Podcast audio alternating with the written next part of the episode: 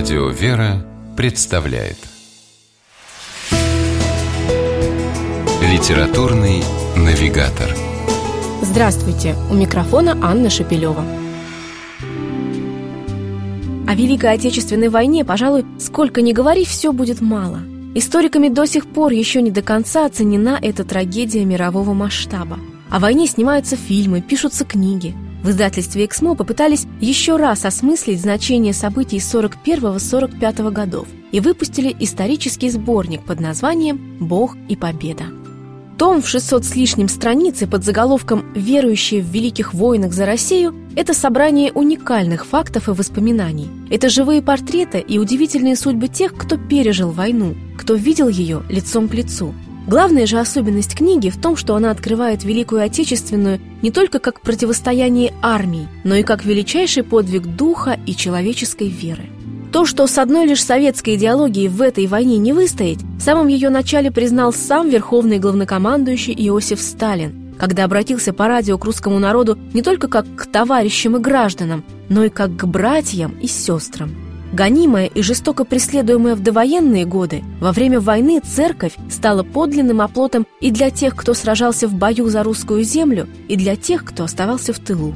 Интересно и подробно рассказывается в сборнике «Бог и победа» о том, как с первых же дней войны верующие со всего Советского Союза по призыву митрополита Сергия Строгородского начали сбор пожертвований в пользу фронта – на эти средства, официально принятые государством как вклад в дело победы от русской православной церкви, впоследствии была построена легендарная танковая колонна Дмитрия Донской.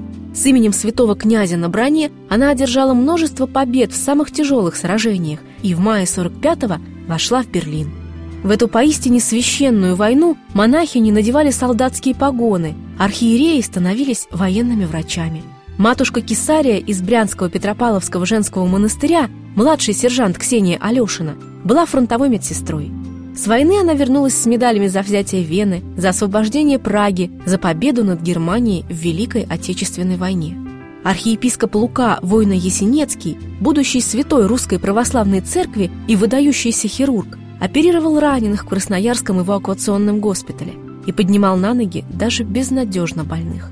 Великой Отечественной посвящена почти вся книга, но есть в ней и страницы, рассказывающие о войне 1812 года, о русско-японской, о Первой мировой. Они тоже ярко свидетельствуют о том, что Бог и победа для русского человека всегда были и будут неразделимыми понятиями.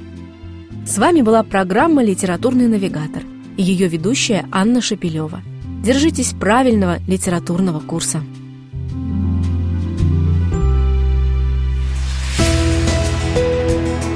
Литературный навигатор.